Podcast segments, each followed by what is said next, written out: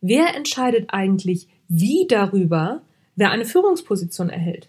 Na, das Wer ist relativ schnell geklärt. In der Regel die Führungsebene darüber. Zumindest in herkömmlichen Führungsstrukturen, von denen ich hier jetzt mal ausgehe.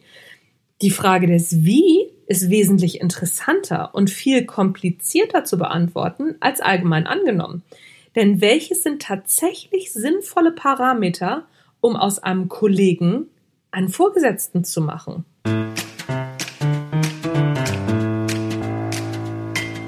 Hallo und herzlich willkommen beim Natch Leadership Podcast.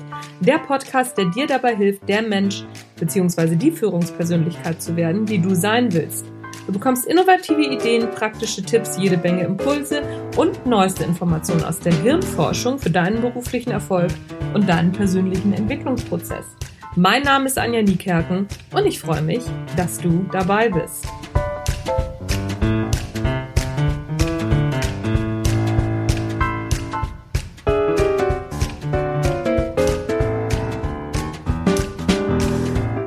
Fehler bei der Beförderung. Warum die Vergangenheit kein guter Ratgeber für die Zukunft ist. Der häufig gewählte Weg für Beförderung ist ganz schnell beschrieben. Gute Fachkraft, die sich hervorgetan hat, die wird dann in eine Führungsposition befördert. Kennen wir alle. Bewertung oder Wege des sich hervortuns lasse ich jetzt mal ganz bewusst außen vor, denn das wäre wiederum ein ganzer Artikel beziehungsweise ein ganzer Podcast auch für sich. Auch der Umstand, ob es sinnvoll ist, Fachkräfte in Führungspositionen zu heben, weil sie gute Fachkräfte sind, soll jetzt hier mal aus demselben Grund nicht weiter erörtert werden. Hier geht's um was anderes und zwar für mich um viel mehr, denn es geht um eine interessante Frage wird aufgrund von vergangenen Leistungen und vergangenem Verhalten eine Entscheidung für die Zukunft getroffen. Ist das sinnvoll? Grundsätzlich keine unübliche und auch keine ganz unsinnige Vorgehensweise, denn es ist durchaus üblich, Schlussfolgerungen aus der Erfahrung heraus, eben aus der Vergangenheit, auf die Zukunft zu übertragen. Und es ist auch in vielen Fällen erfolgreich. Aber es ist eben nur gut begründetes Raten. An educated guess, sagt man im Englischen. Das sollten wir in meinem Hinterkopf behalten. Warum sage ich, das ist gut begründetes Raten? Nehmen wir mal ein paar Beispiele von wirklich, wirklich klugen Köpfen, die sich gründlich vertan haben, indem sie die Erfahrungen der Vergangenheit auf die Zukunft prognostiziert haben. Alles, was erfunden werden kann, wurde bereits erfunden. Das hat Charles Duell oder Döll, Döll, keine Ahnung, ich weiß nicht genau, wie man das ausspricht, Chef des amerikanischen Patentamtes 1899 gesagt. Und der Typ hatte bestimmt Ahnung, der hat ja ziemlich viele Erfindungen gesehen. Also hat er aus dem, was, was da war, hat er hochgerechnet. Ach so, hier guck mal, jetzt sind wir fertig mit Erfindung. 1899. Hat er nicht wirklich recht gehabt. Das Radio hat absolut keine Zukunft. Und noch was? Diese Strahlen des Herrn Röntgen werden sich als Betrug herausstellen. Das hat Lord Kelvin gesagt, Mathematiker und Erfinder in seiner Zeit ein ziemlicher, also ziemlich einflussreicher Typ. 1897. Die weltweite Nachfrage nach Kraftfahrzeugen wird eine Million nicht überschreiten, allein schon aus Mangel an verfügbaren Chauffeuren. Das hat Gottlieb Daimler gesagt wer heute Daimler-Benz kennt, hm, das hat er 1901 gesagt. Es gibt nicht das geringste Anzeichen, dass wir jemals Atomenergie entwickeln könnten. Und jetzt haltet euch fest, wer das gesagt hat. Albert Einstein 1932. 20 Jahre später sah das schon ganz anders aus. Ich denke, dass es einen Weltmarkt für vielleicht fünf Computer gibt. Das hat Thomas Watson, der damalige CEO von IBM 1943 gesagt. Auch ein Mann vom Fach.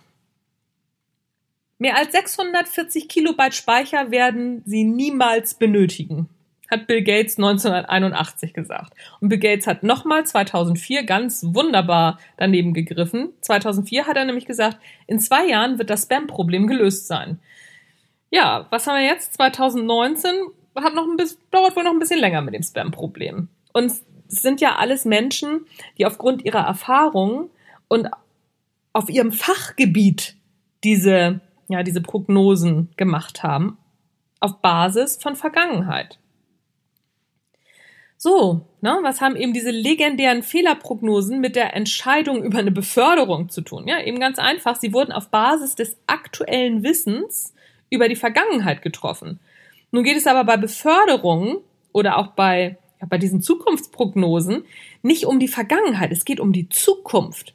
Damit ist die entscheidende Ausgangsfrage eine ganz andere. Sie darf nämlich nicht lauten, hat sich Person XY, wenn es um Beförderung geht, in der Vergangenheit bewährt, sondern die Frage, die einschneidende Frage muss doch lauten, wird sich Person XY auch in der Zukunft bewähren und zwar nicht im alten Aufgabenbereich, sondern auf einem ganz neuen Gebiet. Es geht nicht mehr im Kern um seine Fachkompetenz oder ihre Fachkompetenz.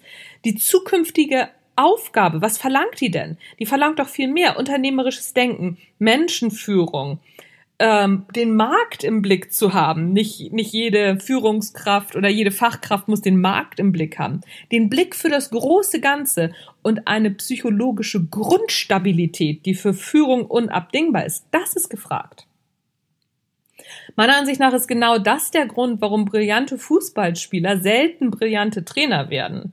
Brillante Trainer waren in der Regel zwar gute Fußballer, keine Frage, aber sie hatten Defizite und sie waren eher selten die Stars. Okay, komm, Ausnahmen bestätigen die Regel, da brauchen wir nicht drüber zu diskutieren, aber es gibt viel mehr Trainer, wo wir alle sagen so, ach was, der hat auch mal Fußball gespielt, ist ja witzig. Also von dem habe ich ja früher noch nicht so viel gehört. Eine von vielen möglichen Begründungen hierfür habe ich gerade in einem meiner Seminare ähm, von einem Teilnehmer bekommen. Der hat nämlich gesagt, die richtig guten Spieler können nicht erklären, warum sie so gut sind und können vor allem die Zuspieler nicht fördern, weil sie es nie selbst erlernt haben, weil sie nie selbst die Probleme der Zuspieler hatten.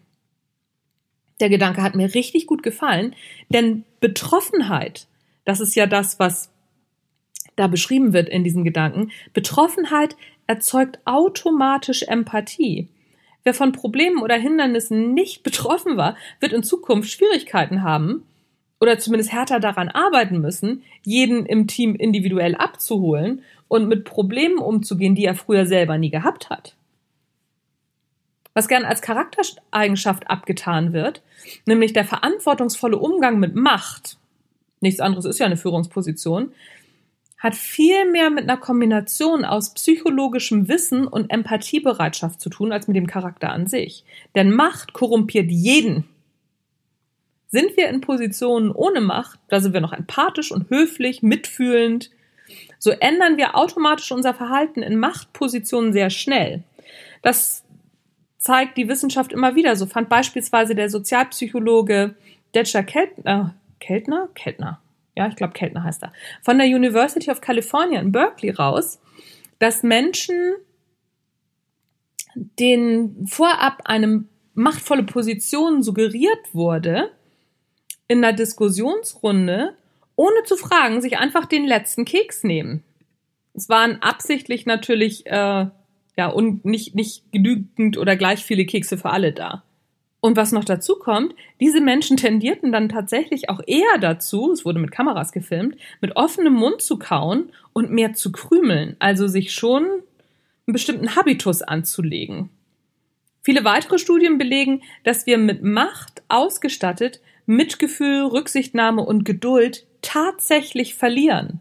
Es hat nichts damit zu tun, ob wir das vorher gehabt haben oder nicht. Auch die Menschen, die es vorher gehabt haben und das als wichtig erachtet haben, auch die reagieren dann so. Die Zeitschrift Spektrum schreibt dazu in einem ihrer Artikel, und zwar in dem Artikel Was Macht mit uns macht, die meisten Forschungsergebnisse aus der Sozialpsychologie sind nicht gerade schmeichelhaft für Chefs. Wenn Menschen an Macht gewinnen, überschätzen sie ihre Fähigkeiten stärker, gehen höhere Risiken ein, denken eher in Stereotypen und ignorieren häufiger fremde Sichtweisen als Menschen, die sich machtlos erleben.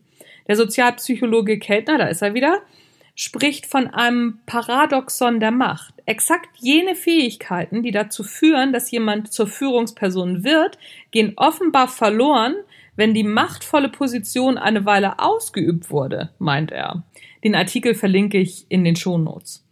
Ein weiterer fataler Effekt ist, wenn man aus der Vergangenheit auf die Zukunft schließen will, das ist das sogenannte Peter-Prinzip des kanadischen Professors Lawrence Peters.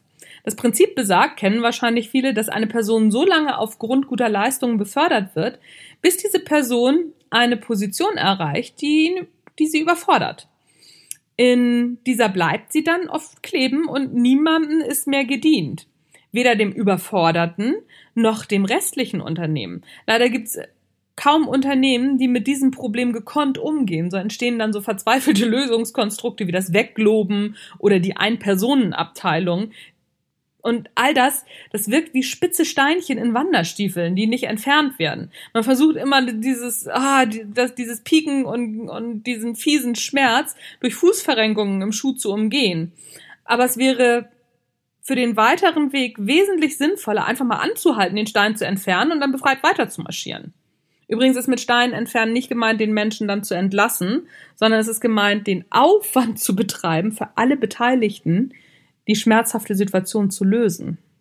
Auch das Peter-Problem oder das Peter-Prinzip lässt sich eher verhindern, wenn konsequent aus der Zukunft gedacht wird. Natürlich kann dieser kurze Podcast nur so eine kleine Anregung sein, mal darüber nachzudenken, welche weiteren Fallen noch alles bei Beförderungsentscheidungen lauern sind leider noch wesentlich mehr, aber alle in einen Artikel zu quetschen, das gelingt mir natürlich nicht, beziehungsweise alle in einen Podcast zu quetschen, das gelingt mir nicht. Diesen Podcast gibt es auch übrigens zum Nachlesen als Blogartikel. Aber wer sich damit befasst, mal zwischen Reiz und Reaktion eine kurze Pause einzulegen und nochmal zu reflektieren, ist das der richtige Weg? Und ist das sinnvoll, was wir hier machen? Da bin ich ganz sicher, das ist schon, das ist schon mal der erste Schritt. Denn das ist für mich ein wesentlicher Aspekt guter Führung, sich immer noch mal zu reflektieren und noch mal zu gucken, ist das so in Ordnung? Immer noch mal einen Schritt zurückzutreten.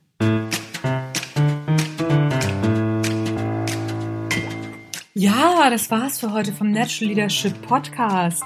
Mein Name ist Anja Niekerken. Ich freue mich wahnsinnig, dass du wieder zugehört hast. Denk doch auch nochmal daran, bei iTunes mir eine Bewertung zu geben. Und wenn du Lust hast übrigens, am 14.02. 2019, je nachdem, wann du diesen Podcast hörst, aber wenn du den jetzt aktuell hörst, am 14.02.2019 und auch gerade in Hamburg bist, im Grauen Esel in Harburg habe ich da eine Lesung. Da lese ich aus meinem aktuellen Buch Montags muss ich immer kotzen, Erste Hilfe gegen Arbeitsübelkeit. Der Eintritt ist frei. Komm doch vorbei, dann lernen wir uns mal kennen. Ich würde mich wahnsinnig freuen. 14.02. Grauer Esel. Ich verlinke das in den Show Notes. Also Grauer Esel in Hamburg natürlich, Hamburg-Harburg.